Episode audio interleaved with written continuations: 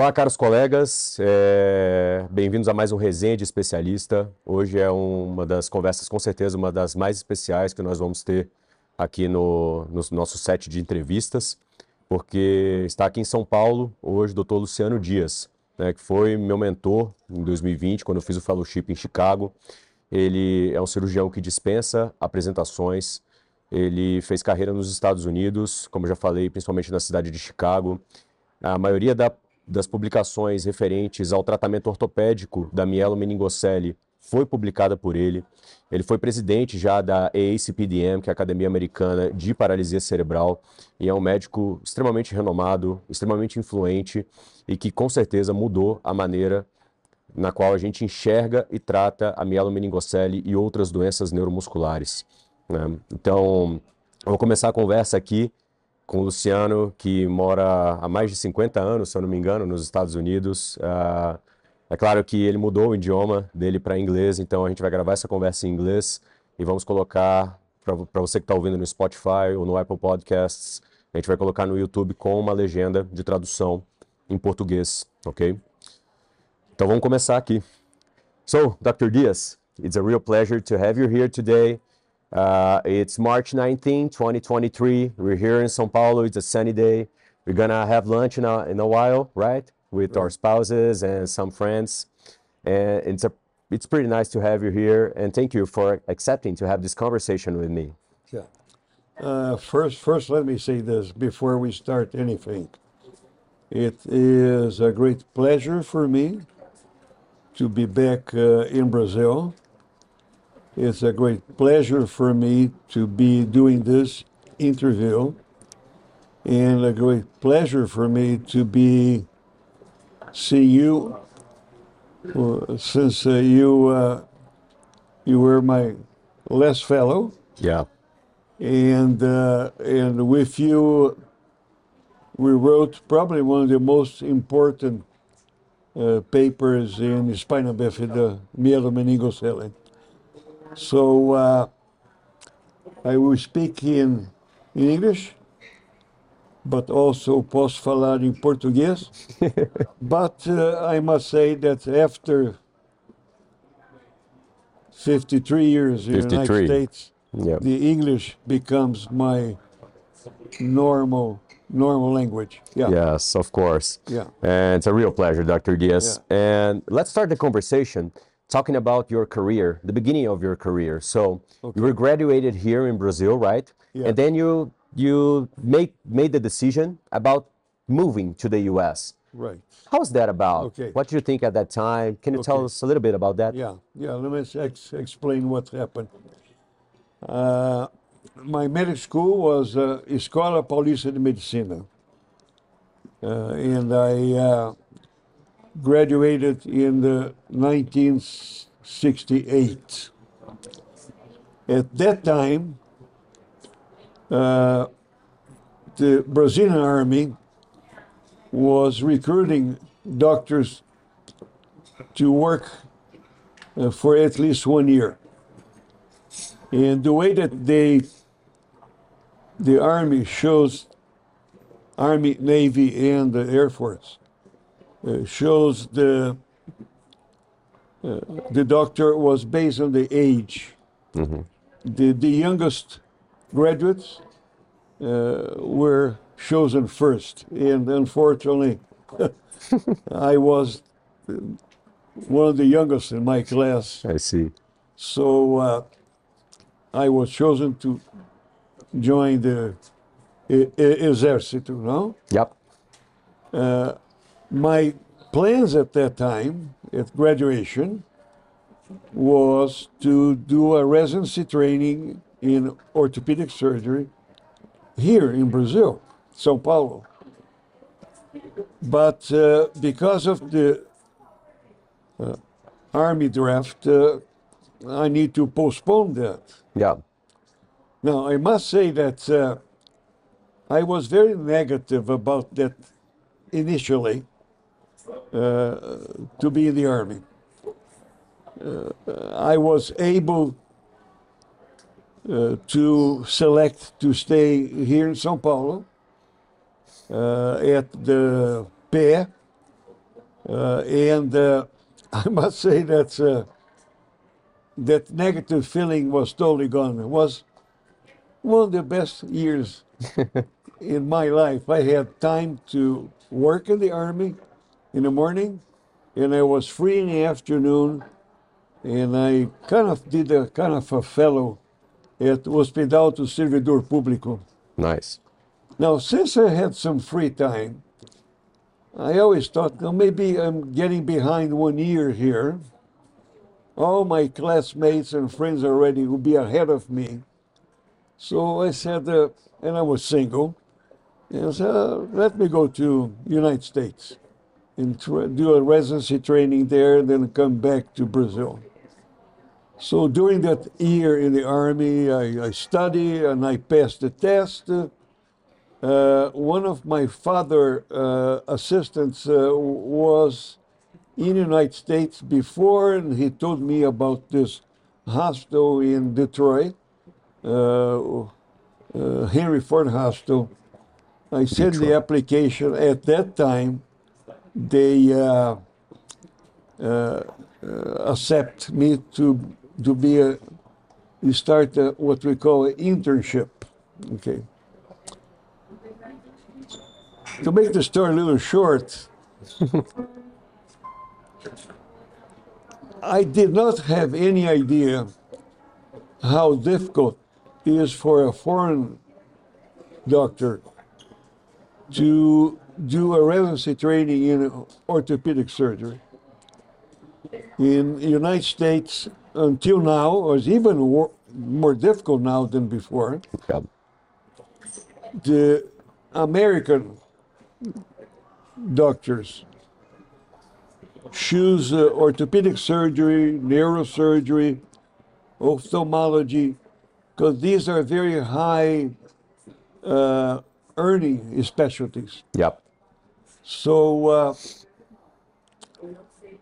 I didn't know how difficult it was going to to be. Uh, that's when then uh, luck and opportunities uh, uh, came in my life there. Should I go further? Yes, Yeah? of course. Okay. We're free to go. So, the Henry Ford Hospital was and is at that this this time a huge hospital. Is about 1,000 beds. Is the bigger than the Hospital das Clínicas aqui em São Paulo. Yep. Uh, Henry Ford Hospital uh, was affiliated with the uh, University of Michigan. Uh, was considered almost at the same level as the Cleveland Clinic, which is very well known here in Brazil. And uh, because of my interest in orthopedic surgery, and uh, so they they gave to me for my internship the first uh, four months at the orthopedic department. Nice. And uh, during that time there, I was able to show them my knowledge in orthopedic surgery in general. And uh, I ap- applied for a residency. So this was 1970. So I applied to become a residency in 1971. At the same time, I applied to about another 30, 40 different hospitals in the United States. So uh, after my first four or five months, where my English was improving, uh, they told me at Ford Hospital, listen, uh, we like you. Uh, the, the chairman at that time was a, a guy named Harold Frost. Frost. Yeah. Frost was brilliant, uh, smart, and uh, we relate well. And he said, you know, Lou, we will accept uh, for you to be a resident in orthopedic surgery uh, in uh, 1972. So you need to do one year in general surgery. So I thought, okay, I'm guaranteed to be 1972, and I accept that. So this was sometime like uh, January of January, February 1971. no? 71. Okay. So I was already seven months at Ford Hospital. so now there, uh, that's where when luck comes in life. Uh, in March, April 1971, uh, Dr. Frost came over and said, "You know, Lou, one of our forthcoming residents was draft has been drafted to go to the American Army and to go to the Vietnam Yeah. War. So we have an opening for 1971. Would you consider then to uh, to to start there instead of uh, a year later? Yeah. And of course, God probably listened to, to me and said, Yeah. I said, for sure. Okay. So that's when I start then my orthopedic residency uh, at Henry Ford Hospital. So uh, 1971, Nice. right? Now, uh, when I was here, before going to United States, at my time uh, at Hospital do Servidor Público, during the army in the morning and free in the afternoon, Yeah. one of my one of the residents there, which I knew well, uh, Dr. Androzoni, we both wrote a paper about uh, the Lauge Hansen classification for ankle fractures in adults. Yeah. And so that was my very first paper written about. So when I started the residency in 1971 at Ford Hospital, Ford was a very major cardiovascular uh, center. The, the, the chief of uh, the cardiovascular department was a very well known, uh, famous guy. So we had at Ford Hospital a number of patients with diabetes or gangrenes coming. And they, they had uh, almost like every week uh, one amputation or two amputations. So, with that uh, ankle thing on my mind, one of the residents there, an American, and I, we both decide, so let's try to do something different here.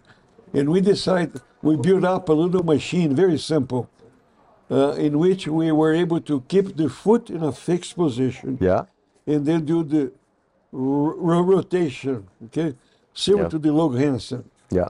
And, uh,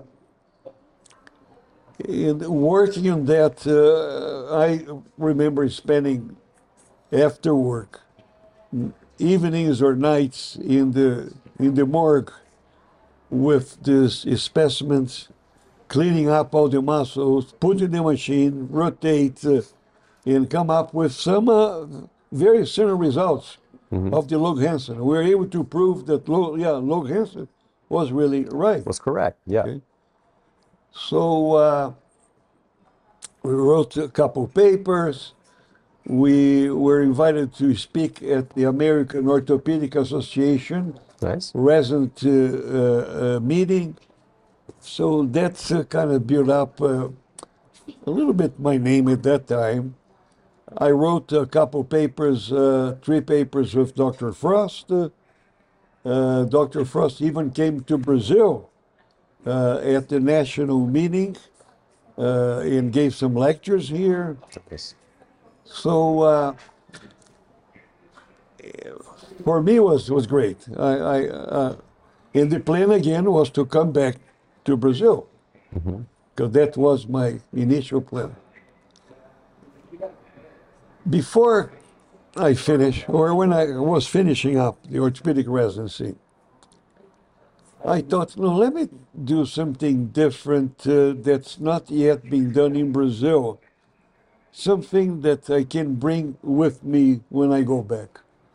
And I decided then to do a fellowship in pe- pediatric uh, orthopedic surgery because at that time, on the 70s, the pediatric uh, orthopedics in Brazil was almost uh, zero. Yeah. There were about two guys here in Sao Paulo. There is a very good guy in Rio de Janeiro, but that's it. So, looking at the fellowships available, there was a one in Chicago Nice. with this doctor called Tachdjian. And Tachdjian at that time was almost like uh, the king of pediatric orthopedics because he wrote a two volume book about pediatric uh, orthopedic surgery. Yeah. And that book became almost like a Bible. Yes. Until today, right? Yeah, Yeah. until today. Until today. Now, happens that uh, at Ford Hospital, there was a doctor, a staff, uh, Dr. Mitchell, that knew very well Dr. Tachdjian because they were together in Boston at Harvard. And Mitchell and I were very good friends because we were playing tennis together Yeah. many times. And he told me, listen, no, Lou, I know Dr. Tachdjian very well. Let me write him a, a note or give him a call about you. For sure, Tachdjian, and I was a foreigner, and Tachdjian also being a foreigner Foreigner, yeah. we kind of uh, connect very well. And uh, so when I came to Chicago, uh, the staff doctor that was in charge of the spina bifida, the myelomeningocele, was leaving, Hmm. and he left. There was a new doctor coming in to replace him, and this guy was a disaster. He he didn't want to get involved. When I got there, I I, I, I, I knew very little about spina bifida. Yeah, I see. So, as a matter of fact, uh, at that time, there was a doctor from France named uh, Alain Dimeglio. And Dr. Dimeglio was also coming for a little fellowship with Tachdjian. And, uh, and Alain knew a little bit more about spinal bifida because when he was doing his residency training in France, he spent one week in England with Dr. Sharrard, who was, was the, the big name at that time in spinal bifida. Yeah. Anyhow, and also the Children's Hospital, we had a new orth- orthopedic surgeon, uh, a new neurosurgeon uh, called David McLone. And David was an expert, or became an expert on the spinal bifida, the closures in third cord, and uh, David was building up a spinal bifida clinic. So during my fellowship, I spent time uh, other areas, but spinal bifida clinic, I was there once a week. Yeah. Now, I uh, in my last year in the United States, I got married with an American girl, Yeah. very nice, uh, and I came back to to Brazil, she, here to São Paulo, and uh, I got uh, two jobs, one at uh, AACD. Perfect. Yeah. And at that time, the, the chairman, the, the big chief, was Dr. Ivan Ferrareto, Yeah. a fantastic guy. He opened up the doors for me, and we start, or we I joined uh, Spina Bifida clinic there. Great. And the second place was the Hospital do Servidor Público Estadual. And uh, they were uh, uh, allowed me to create a little bit of a pediatric orthopedic division. And myself and two other doctors, Nice. we three start then a pediatric uh, orthopedics. Was everything was fantastic, doing very well. I opened my office uh, and uh, got to start see some patients. Everything was perfect. Okay. And I was back in Brazil. Now, About after seven, eight months, and remember that time was 1975, no? Yeah. Uh, so the city, of São Paulo, was not the same as it is today, but we're getting bigger. Yeah. Uh, my American wife, which was a great, great, great woman, she came one day and said, Lou, uh, I can't make it. I just can't, uh, I can't, I don't speak well Portuguese. Uh, the traffic here is a disaster. Was a disaster at that time? really? I already, Already? I, I remember one day driving a car, she was driving, and uh, she stopped the car and said, Listen, she said, I'm in the middle of the street. Said, I cannot drive anymore. You need to take over. So, but anyhow, she said, Listen, Yeah. I, I, I just uh, cannot live here in Brazil. And uh, I want to go back to the United States. I was unable to convince her to stay. So then the option is marriage is over and Yeah. I stay here, or the marriage is important, I will go back. Now happens that, and that's where again things come in life, that when I was leaving from Chicago to São Paulo, uh, told me, no, Lou, if you ever consider to come back to United States, let me know and come back to work with me here. Yes. No, we, we developed a very good friendship. So when my wife didn't want to go back, and I got in, in touch with Tachdjian, and he said, for sure, come over. Yeah.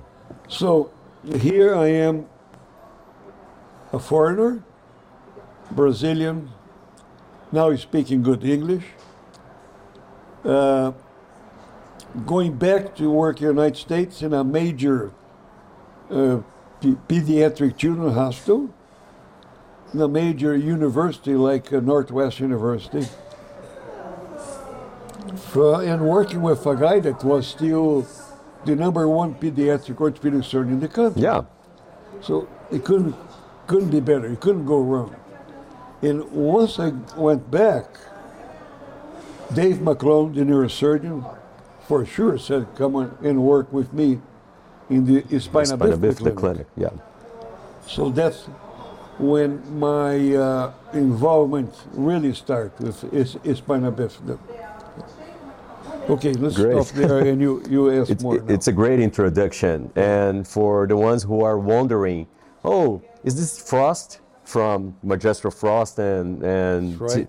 TP That's right. Lengthening? Yes, this right. is Frost. Is this Yeah. Tachdjian from the textbook? Yes, this is Tachdjian. Yeah. Is this Dimeglio, who published about the club feet and etc.? yes, yes. Dimeglio is uh, went back to France, I guess, right? And, and Yeah, published a lot about back to yeah. France. He has a classification with his, Yeah, with his name, he, right? He became the chairman of the orthopedic department at uh, Montpellier. Yep. Uh, wrote a lot of uh, very good papers, especially spine uh, and also bone growth, uh, Bone growth. leg length discrepancies. So Alain Dimeglio became uh, more than even a friend. He became almost my French brother. Yeah, Okay. it's interesting for us to, Yeah. to hear about it Yeah. because uh, it's history, right? Yeah. We saw the names of these guys, of your name, and these guys' names in articles, in published chapters, and etc. And Yeah. you lived with them, so it's very nice for us to hear these stories, you know. Yeah. And talking about uh, these nice guys and your involvement with Yeah. Okay. uh, you are well known here because of Dias Tachdjian classification. And this is Dias Yes. from Dias Tachdjian classification, right? Yeah. So, So- Dr. Dias, talk, uh, talk to me a little bit and tell me a little bit about your involvement with Tachdjian Yeah. and how did you both came out with this classification system? Yes, Yeah. yes. So uh, remember that uh, I always had the, the, this ankle in my mind. Yeah. You know? The Lauge Hansen classification for the adults, the, the work with the amputee specimens. Yeah. Uh, we even did a very good study on ankle sprain and came up with uh, also a classification of the lateral ankle sprain. Now, with this ink in my mind, when I came to work with uh, at Children's with Mike Tachdjian, I said, let me start to look at the ankle fractures in kids, and let's see if there is. It must have a similar pattern as the Lauge Hansen. So that's when uh, I started to look at the ankle fractures, the old ones or the new patients, and we came up uh, with uh, a classification based on the position of the foot initially and the type of uh, rot- rotation. And we came up then with the classification in the I present a paper on that at the Pediatric Orthopedic Society in San, San Antonio. And the, the host at that time was uh, Dr. Kaye Wilkins. And uh, Dr. Wilkins uh, was a pediatric orthopedic surgeon, but was a very close friend of uh, Dr. Rockwood. Rockwood. Yeah. And there was a, book, a book about uh, fractures yeah. the Rockwood uh, Wilkins. And Wilkins said, You know, Lou, why don't you write a chapter on ankle fractures and tibial fractures? And even he came twice to Chicago. He flew from San Antonio to Chicago to help me to put together, because I was quite, Young. you know, green yet, no? Yeah. But anyhow, we came up with the, the, the fracture classification, and uh, that then went to the Rockwood and Green, Green uh, uh, book uh, and became then the, the known uh, classification for ankle fractures. Yeah. So, uh, so that that's that's when it starts the ankle uh, fracture classification, and then we even did another two other papers on the triplane fractures. Yeah. Right? Uh, and uh, now the a little older patients with the partial closal devices and everything was different. And uh, always at that time, uh, being also always very, very involved in the spina bifida clinic. Yeah. Uh, I, I don't know, Louis, but I kind of uh, sometimes I believe in des- destiny. And uh, my involvement with spina bifida in learning a lot from Dave McLone was so, so much that I really thought, you know, maybe that was something that God decided all the way up there. So, you know, Lou, you go to Chicago and uh, spend a good part of your life with the spina bifida patients. Yeah. And uh, at that time, also working with me uh, at Children's in the orthopedic area was a very young guy, a little older than I was, named uh, Mike Schafer. Mike Schafer. Yeah. And Schafer uh, then was becoming the chairman of the orthopedic department. And he and I, we both decided, let's write a book about the orthopedic management of spina bifida. Even we're, we're still starting. Yeah, we came up with a very nice book. It was published in 1983 Yeah. uh, the Schafer Dias, the orthopedic care spina bifida. And uh, Schafer wrote the chapters on the uh, spine, and I pretty much wrote all the chapters on the hip, uh, knee, tibia, foot, and everything. So now, uh, 1983, the, pu- the book was published. I think it was 1983 or 85. I always had a, a, a very guilt feeling inside me. You know, I would always tell myself, you know, Lou, you uh, were supposed to be in Brazil teaching and helping the kids and everything. And here you, you are in the United States.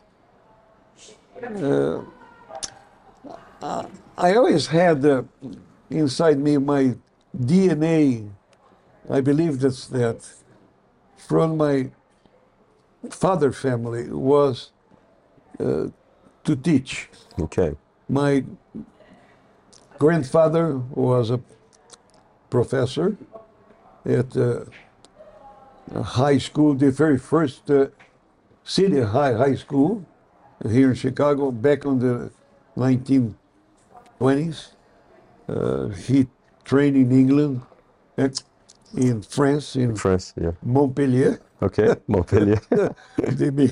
See how, how things overlap, no? yeah.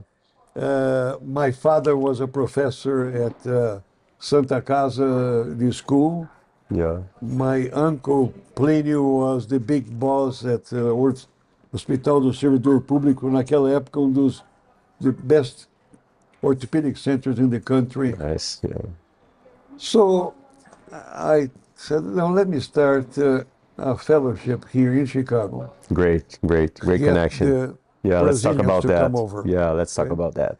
and uh, uh, I was very, very, very close with uh, Ivan Ferraretto, the AACD. Yeah.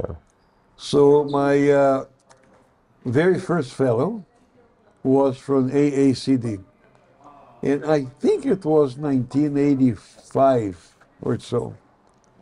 And uh, I was doing well with my practice. Uh, I was making enough money that I would then pay the orthopedic fellow Yeah. from Brazil a salary. I was even at that time, and for many years, I was able to rent a studio apartment for the fellow, Nice, nice. so he didn't need to spend any uh, money with uh, renting things. And that's when then I start to have the fellows from Brazil coming to United States, work with me uh, for at least six months, and then come back to Brazil.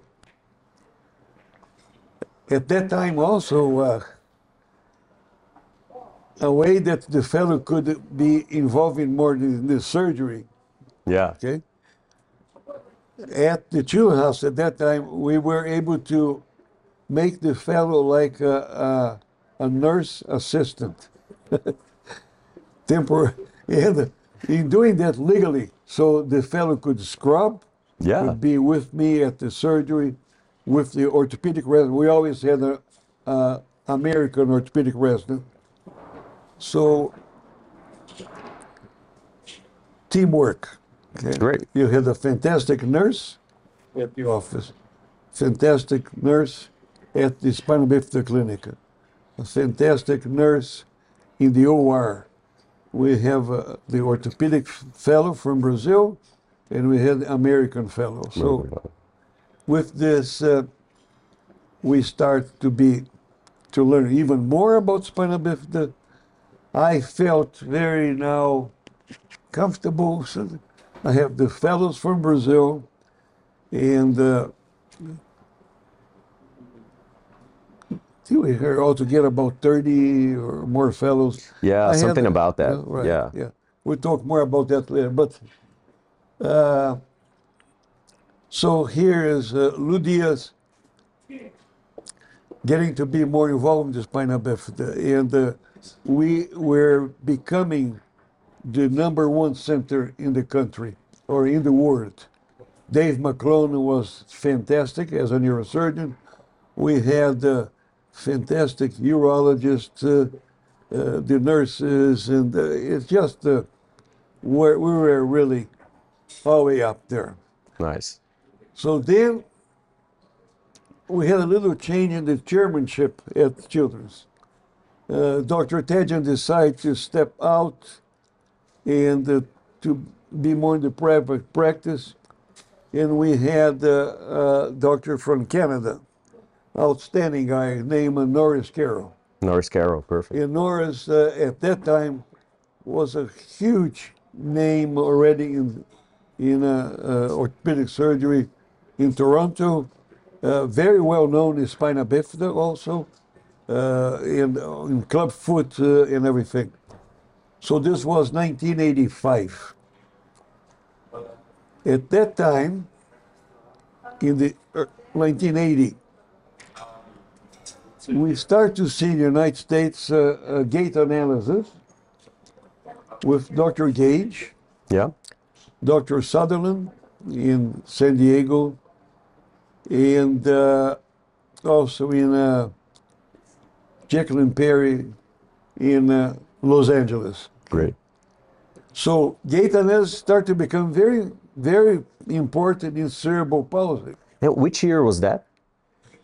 They start was starting, on the yeah. 80s. On the 80s, right? 81, 82. Yeah. So uh, in 1989, and thanks for all the support from Dr. Carroll, we start a uh, gait analysis center at the Children's House in Chicago. Great, great. Okay? This was a big change in your practice, right? Yes. Uh, I guess. Yes, because when we look at at that time, there was nothing, almost zero, any gait analysis studies on spina bifida. Yeah. Okay, there was uh, one place uh, in uh, one, one, one, one paper in, uh, in Scotland, but there's nothing. So we, since our volume spina bifida was uh, very high, we decided to bring this patient to the gait lab. Yeah. Okay, It was a And, uh, great idea. Great and idea. I, I, I, I must say that the very first patient, spina bifida, in our gait lab was a Brazilian patient. Yeah, I remember you telling me that Brazilian in the. US. Yeah. She, uh, uh, at that time, they were living in Brasilia, uh, but anyhow, she was. She I was have there. a photo of hair, you know, just fantastic. Lalini Machado. I still remember her name. See, all these spina bifida patients became uh, almost like part of my personal life. Yeah. I did, we developed friendships and everything. So anyhow, so 19, so it was uh, 1989. 89. Great. So the gait lab start, and uh, it's what I call even a, a gold mine, because everything that you think about spina bifida, we look around, nothing published, nothing written, and we start to publish one paper after the other. The fellows came. Uh, we had uh, probably one of the most important papers was uh, a Brazilian fellow uh, Dr. Ana Paula Tedesco. Tetesky. Yeah. We wrote the paper on the gait analysis on unilateral dislocation on the low lumbar levels, Yeah. Showing that here you don't need to have any surgery, only focus on range of motion. But anyhow, it was one paper after the other that became important. So we start to publish more. The Brazilian fellows coming and staying. Uh, and uh, so life, uh, uh, that guilt feeling went away. Uh, and then many times came back to Brazil, São Paulo, went to Rio de Janeiro with Dr. Márcio Cunha. Yeah. And uh, I mu- must say uh, that uh, there are times that when I came to Brazil that I learned more than what I taught. And Marcio was a good reason. Marcio, Marcio, I, I got to know him well. Fantastic guy. He spent two years in England, spent some time in Germany, and uh, every time I was in Rio, giving lectures there with him, I ended up going back to Chicago, learning more for for being with him. But no, uh, and then we had, uh, you know, Dr. Alex Lorenzo, Yeah. Alexandre. Uh, we had uh, Dr. Ga- Gabrielli. We had uh, uh, Lauro. Uh, so when I look at the pediatric orthopedic that was only two or three people start to get more and more and more. Today we have the Pediatric Orthopedic Society in, in Brazil being very powerful, Yeah. uh, fantastic meetings, very high level, and all that started on the 70s and 80s and everything.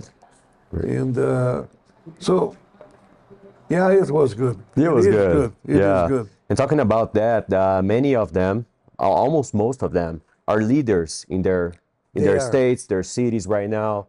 They and uh, the Brazilian Orthopedic Society uh, is very thankful, uh, and we acknowledge that that learning that you gave to us for from fellows that went there and then came back, and you uh, your your role about building up good uh, a good scientific society, uh, building up um, uh, a good environment to practice on PEDS ortho in Brazil was crucial. Crucial. Uh, we, we thank you a lot for that. It was a a, a major achievement in life Yeah. what you were Yeah. you know doing, what, what you did for us. So Yeah, I thank you so uh, much. Yeah, yeah. but yes, when I look back and see what the fellows, after they left, came to Brazil, yeah, the great majority, with one or two exceptions there, uh, the great majority became and are pediatric orthopedic leaders. yeah.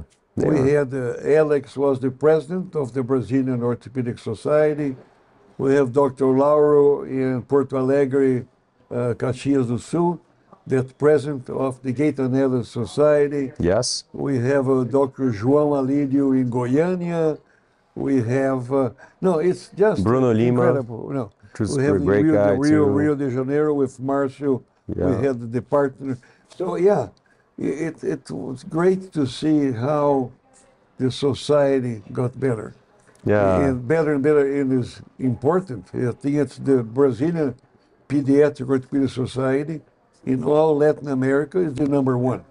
So uh, yeah. We are, it- we, are, we, are, we are not second to Mexico. We are not second to Argentina.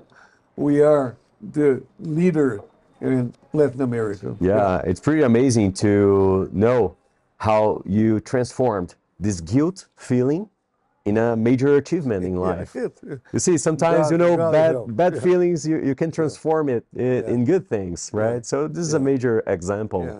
for friends that are listening to us right now to Yeah. you know try to to get these lemons and make a good lemonade, right? Yeah, I, I, I kind of uh, set up as a goal, you know, my medical life. First, of course, number one is the patient care. Patient care. No, Perfect. every every patient in it could be a very simple flat foot, or it could be a major hip dislocation. I devoted my heart, my brain, to improve their quality of life. So that's our number one thing.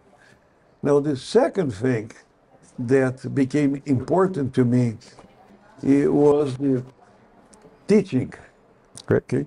Uh, I think my DNA was there. So, now, the, the teaching can, can be done at all different levels. You can be teaching side by side, that's one way. Okay. You can be teaching by uh, an orthopedic conference locally. You can teach by an orthopedic conference in a national meeting. You can teach by an orthopedic conference uh, abroad, going to a different country. Okay? You can teach by writing papers Perfect. and publish that. So I kind of uh, part of that patient care, the teaching be- became uh, important part of my medical life. Yeah. You know, Some say that knowledge is only valuable when you share it, right? yes, So you share it by many Right. ways. Yeah. And uh, this was, of course, yeah, uh, a great part of your career was was about that. Yeah. Because for you to write a paper or a chapter or a book, you spend a lot of time. Like uh, today, I think to in 2023, we want things fast. And for you to do good things, sometimes you need to take a lot of time to achieve that, to finish that. right. So this is a major lesson for us too. So for you to write a paper, I was with you writing papers. We reviewed uh, five times, six times, Right. changing the text. Right. And for you to write a spina bifida paper and look at X-rays at that time it was not electronically X-rays, right? right. electronic records Right. and stuff. So Right. you need to Yeah. spend a lot of time there. Yeah. People don't realize that, Yeah. right? Takes a lot of effort. Yeah, yeah, I, yeah, no, you, you, you- you're right. We, we wrote the two papers together. Uh, that spina bifida paper, the last one, I consider one of the most important papers that we wrote, that I wrote, and you were a major part of that. Thanks so much. What happened between you and me writing that paper is happened also when Alex and I wrote a paper, or or Ga- Gabrielle and I wrote a paper. Okay, uh, just to show how, how, how things change. When when I was writing the book on the spina bifida, uh, and working with Dr. Tachdjian there, Yeah. and learning from him how to write and everything. I I had the I I hire a librarian, and she Xerox hundreds and hundreds of uh, papers on the spina bifida and things. Yeah. And I had at my home a pile of all these these papers. So this was Yeah. 1980, right? Yeah. So now, 2023, 23? Yeah. You don't have any of these papers. You just go on the computer in Google or, or search, you know, in the Medline, Yeah. and you get that paper. And you can print, and then you can throw. Yeah. It, it, it is, it changed. But uh, to write in 1980 is the same as 2020, 23. Yes, that's And in spite of all the technology, you still need to focus. You see, put together your thoughts, and uh, uh, I, I was lucky that I, you know, published in the JPO, the Journal of Pediatric Orthopedics. So all this, the way that you write, uh, the, and you need to prove what, what you're writing. Now, now nowadays, Yeah. like now nowadays, if you're writing a paper on cerebral palsy orthopedic treatment uh, in a walking patient, you need to have gait analysis. You Yeah. cannot write a paper without the gait analysis. So uh, back in 2020, so this after, uh, see, I, gra- I gra- graduated in 1968. So 2018 was uh, already 50 years. So 2020, when I retired, was 52 years. Uh, so at that time, uh, yeah, I decided just time to time time to go. yeah. Accept that uh, life's changing. That's when I always had this Brazilian in my mind. See, I, I left Brazil, but I really ne- never left Brazil. Brazil always was, uh, it is, is still the, the first place here. So I open up in Chicago, uh, and you and you and you saw there Yeah, yeah, of How course. I was there at that time. Brazilian coffee place. We call Pinipico Br- Brazilian Cafe. Explain the name for for people who are listening for to us. Uh, uh, there's a place there, Chicago, is they call the Gold Coast area. Uh, in the is right in front of uh, a, a very uh, well-known high school uh, in Chicago. But anyhow, we decided to open this coffee shop.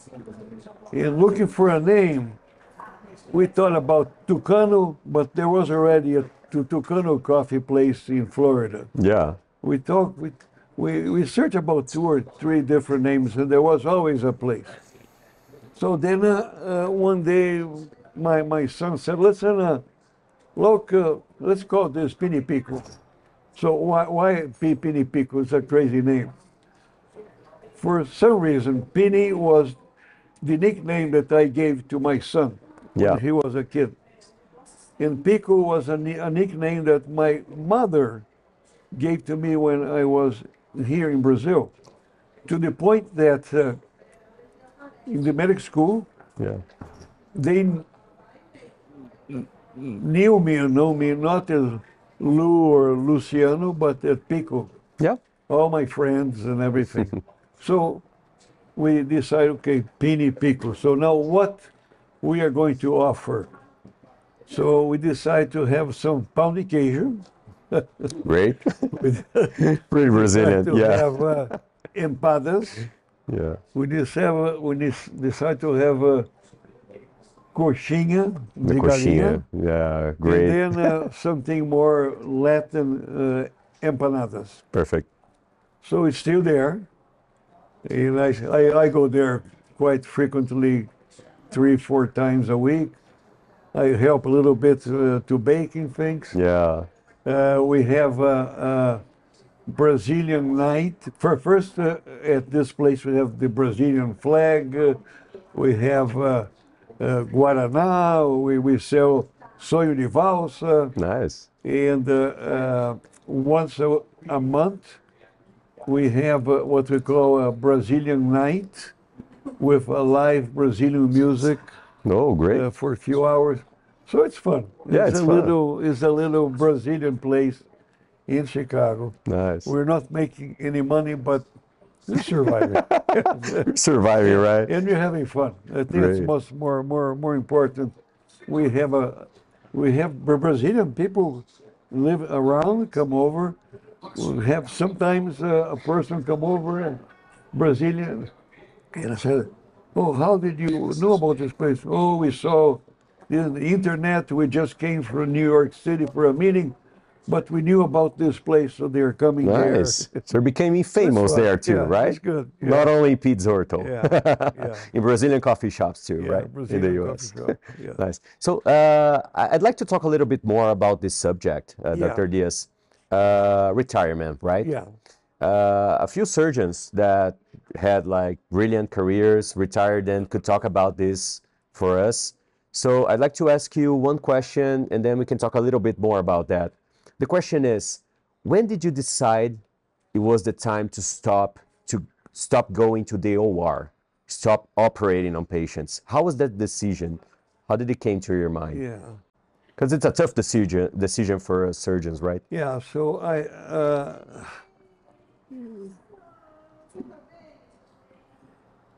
yeah, for, see, I did, I did decide to stop surgery uh, 2017.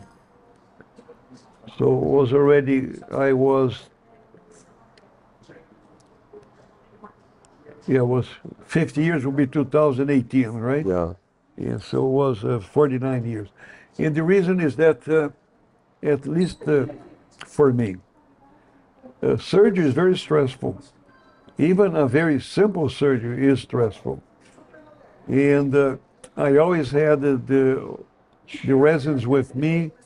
I very frequently I allowed the resin to take over, and I was there side by side. Yeah. And I thought that uh, with the aging, uh, the stress was coming to be uh, pretty, pretty heavy. So that's when I decided uh, to stop the surgery, but still continue to see the patients. The patients. Okay. great. And still getting very much involved in the gait, gait lab. Still seeing the patients uh, uh, at uh, my office, and let me explain that too. Uh, a major part of my medical life was in the neuromuscular patients. Perfect. You know, cerebral palsy was very important. As you mentioned in the beginning, I even be, for one year was uh, the president of the American Academy of Orthopedic Surgery. And uh, so in 2007, I pretty much decided to focus my orthopedic practice to only neuro, neuro, neuromusculars, CPs and minors. Yeah. And then I joined at that time, full time now, the as an orthopedic resident, uh, the Rehabilitation Institute of Chicago, which later on became the Shirley Ryan Ability Lab. Yeah. And uh, I had them to work with me, uh, always joint clinics. See, the teamwork is very important. But joint clinic was uh, Dr. Gaebler. Yeah, And, Gaebler. and, and Dr. Great. Gaebler was a fantastic physical medicine rehabilitation doctor in kids. And we worked together for years and years and years, always looking at these patients in a joint clinic together. So now, going back to your answer then, so in 2017, I decided, let me slow down the surgery. And I had, that's the other thing too and I, I must say that in uh, 2010, 2009, joining me as a partner was a fantastic uh, doctor named Vanita Swarup. Great. She's amazing. Vanita was a fantastic surgeon, a fantastic person. She trained in San Diego with Dr. Mubarak. She was uh, very involved in the spina bifida. And uh, so I felt very comfortable in 2017, since Vanita and I were doing a lot of surgeries together, all these major hip surgeries Yeah. and things we did together. I felt very comfortable to, okay, I'm going to allow here now to take over the surgical practice. So that was important. And then uh, 2020 came, and uh, uh, Dr. Gabriel and I to talk about, okay, let's retire and things. So that's when you, you decide to do it. Happens that months before that uh, retirement, uh, even uh, I had some major back problem, had surgery, and you know that. Uh, Knew that. yeah. So I, I think that uh, these the decisions are very individual for each person. My surgical decision there because of Vanita. The second decision where Gabriel and I were already reached a point, and we also felt that I had Vanita to follow. We even had a second doctor, Dr. Larson, to do the steps. And then for the pediatric rehabilitation, we already had the three other doctors beside Gabriel to take over. Yeah. So we felt very comfortable. Okay, we can leave now, but the level of care will be still very, very high. Yeah. You were Yeah. concerned about the team before Yes. leaving, right? Yes, Just not, yes. I'm going to leave and. No, no, no. You need to think yeah. about you the, need to think about team, building yeah, the set the to. quality of work. If you step down, you still want to have the same quality. Yeah. Perfect. Yeah. Yeah. Was, and, and do you miss practice? Uh, or retirement came and you said, no, now I can bike every day and travel to No, Croatia I, I do, and stuff. I do.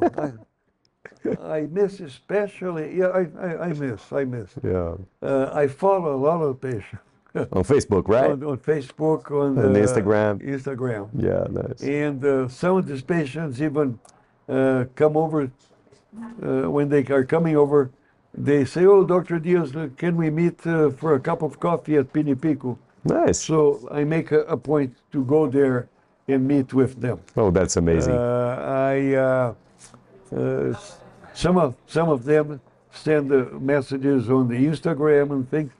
Yeah, and uh, uh, uh, another another few few months ago, uh, one of my patients was a CCP patient was graduating from high school, so I went to graduation. oh, that's Uh, amazing. another one was getting married, so I went to the wedding. So yeah, this part I miss. I, I, I miss. I I don't miss that uh, stress of the surgeries okay. because that was really no.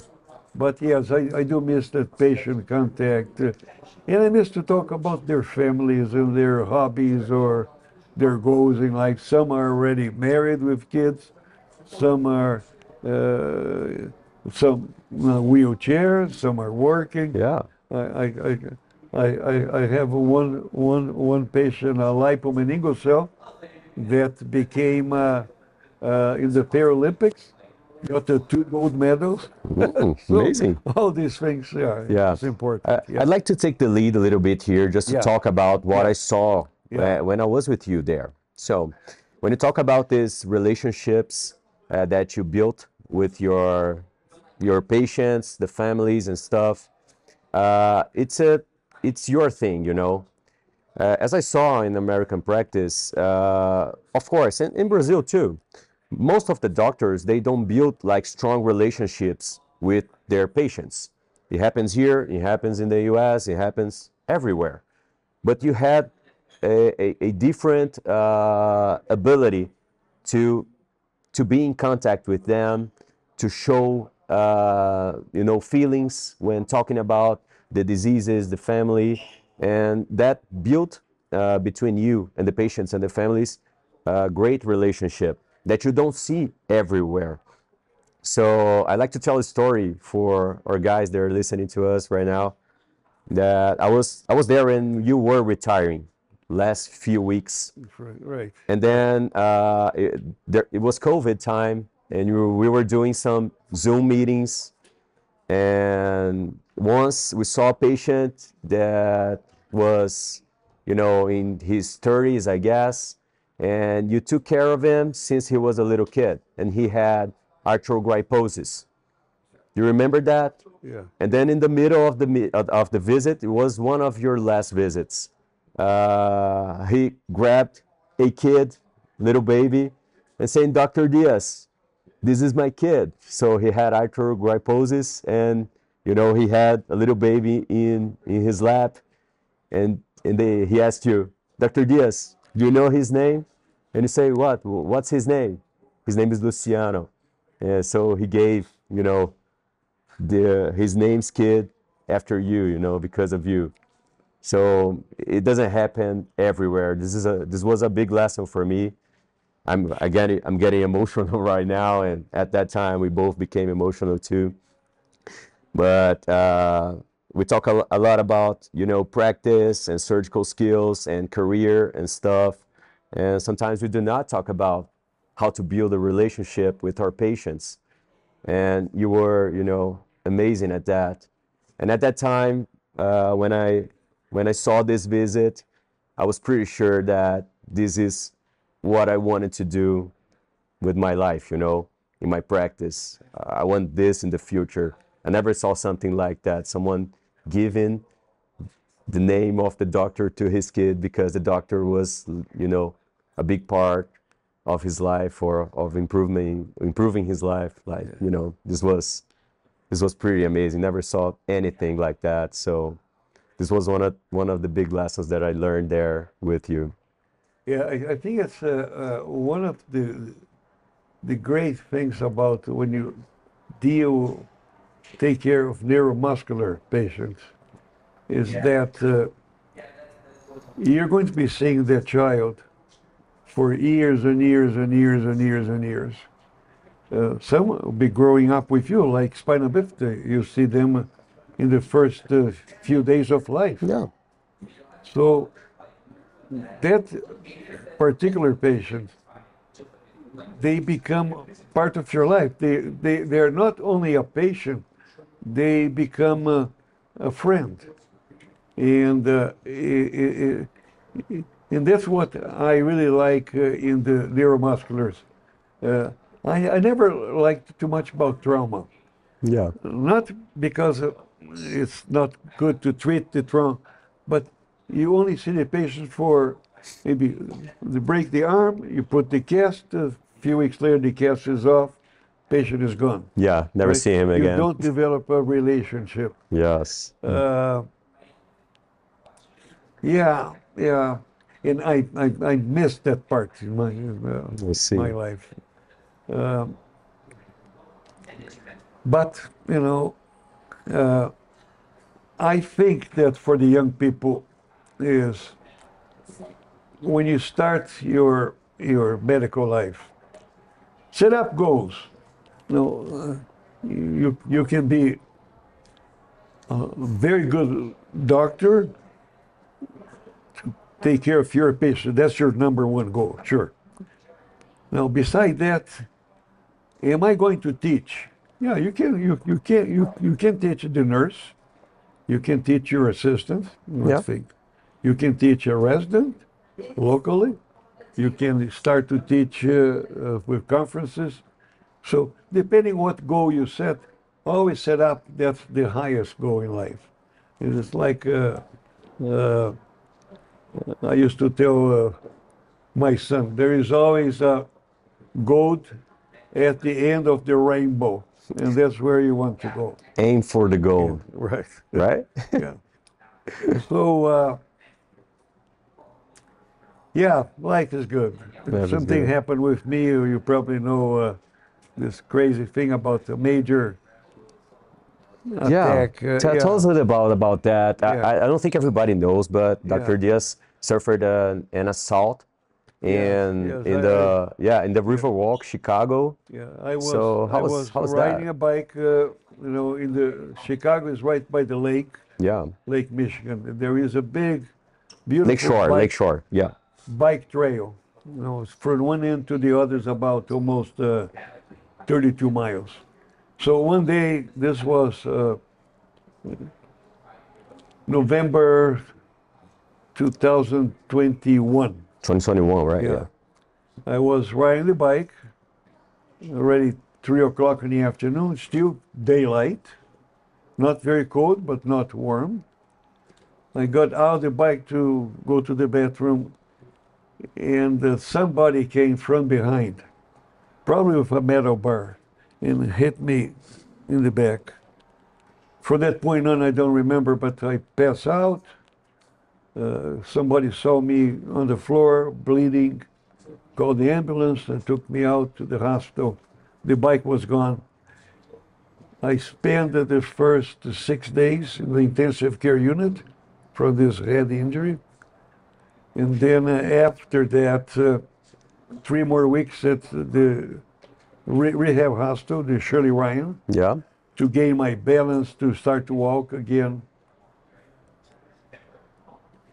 I'm back to almost normal. I still have a little balance issues, but uh, yeah, my, my walk is becoming more normal and everything. Thanks God I'm alive.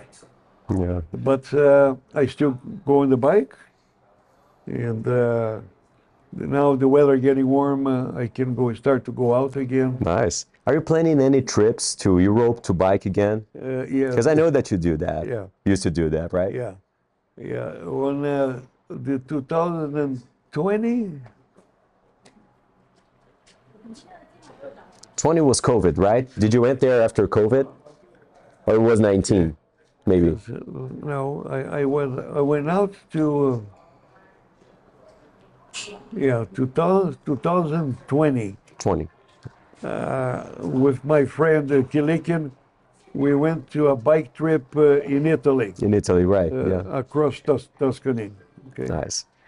Uh, forthcoming now, in May, there is a little Kentucky bike trip. We go and stop in different places for about a week.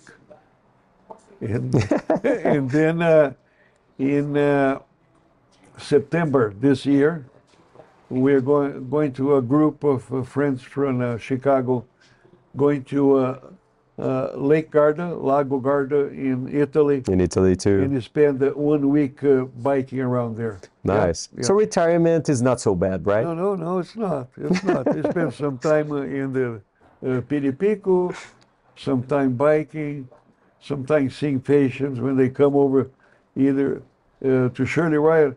I live right across the street from Shirley Ryan. Yeah. So sometimes a patient comes to Shirley Ryan and let me know and I meet with, uh, Oh, with so them. go there too. Yeah, Nice. before. I still go to the gait lab one, once a week. So no, it's, it's good. Yeah.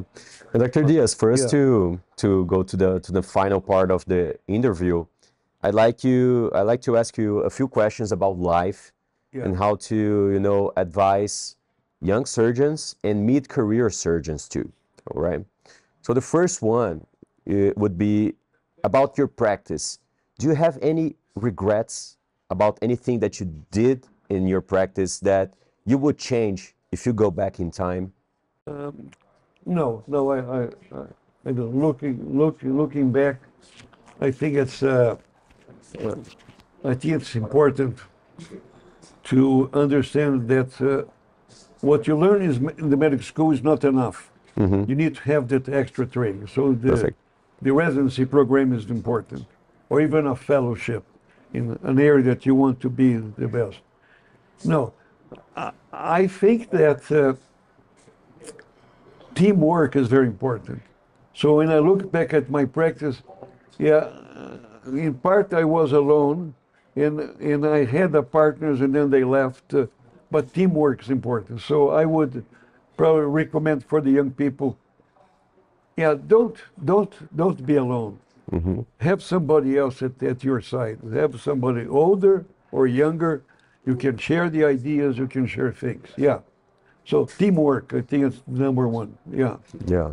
And then the goals that you, you know, talk about, you, you can be, you, you don't need to be uh, teaching, you don't need to be writing papers. You can be a fantastic doctor without writing, but if you have a little time, always think about that your knowledge is important if you can share with somebody Great, else. great. great. And that's where the, that sharing can be uh, on uh, osmosis with somebody else, or you can share that with spend some time writing. Yeah. And publish that. This is great advice. Great And, advice. and publish in, in English because the amount of pathology that you, you guys have here in, in, in Brazil, compare what we have uh, in the United States, is incredible. I remember when I used to come to uh, Sa- Santarém, I came there for about three, four years, uh, once a year with a group of doctors, or a doctor from Chicago. I would be doing a club foot surgery about uh, four, five, six feet every day for one week. A club foot surgery, you know, right? yeah. And uh, I, uh, for years, I used to go to uh, Colombia and work in a town called Buga, close to uh, uh, Cali. And we spent there one week there taking care of CPs and minors, doing surgery every day. Nice. Pathology that you guys have here is outstanding. Yeah, it re- reflects, of course, the difference of the level of your country. But if you can not doing that and then publish what you have done, it should be something that we can spread out the knowledge, not only here in Brazil, but to everybody else. Write in English, and write in English, more and more and more. Yeah. Perfect. I think this is great advice Yeah. for the young fellows and this tips and tricks of a great surgeon with an amazing career. It's going to be of great value for us and for the people who are listening to us today. Yeah. Yeah. Remember, remember that the, your your quality of work is not only you, is the nurse that is with you, is your secretary answer the calls, is uh, is your resident that's helping you. So, eh, the more that you do the teamwork, the better can be the results of your uh, your work. Great, Yeah. great. And to finish, Dr. Dias, would you like to say anything else from your heart, from your career Yeah. to whatever, you know? Okay. Just be free to tell, to talk about anything you want, you know. No, I, The last uh, message. What, what, what I would like to say is that even being uh, in the United States for 53 years, uh, Brazil is still is the number one place in my heart. Uh, I'm not American. I am Brazilian, and uh,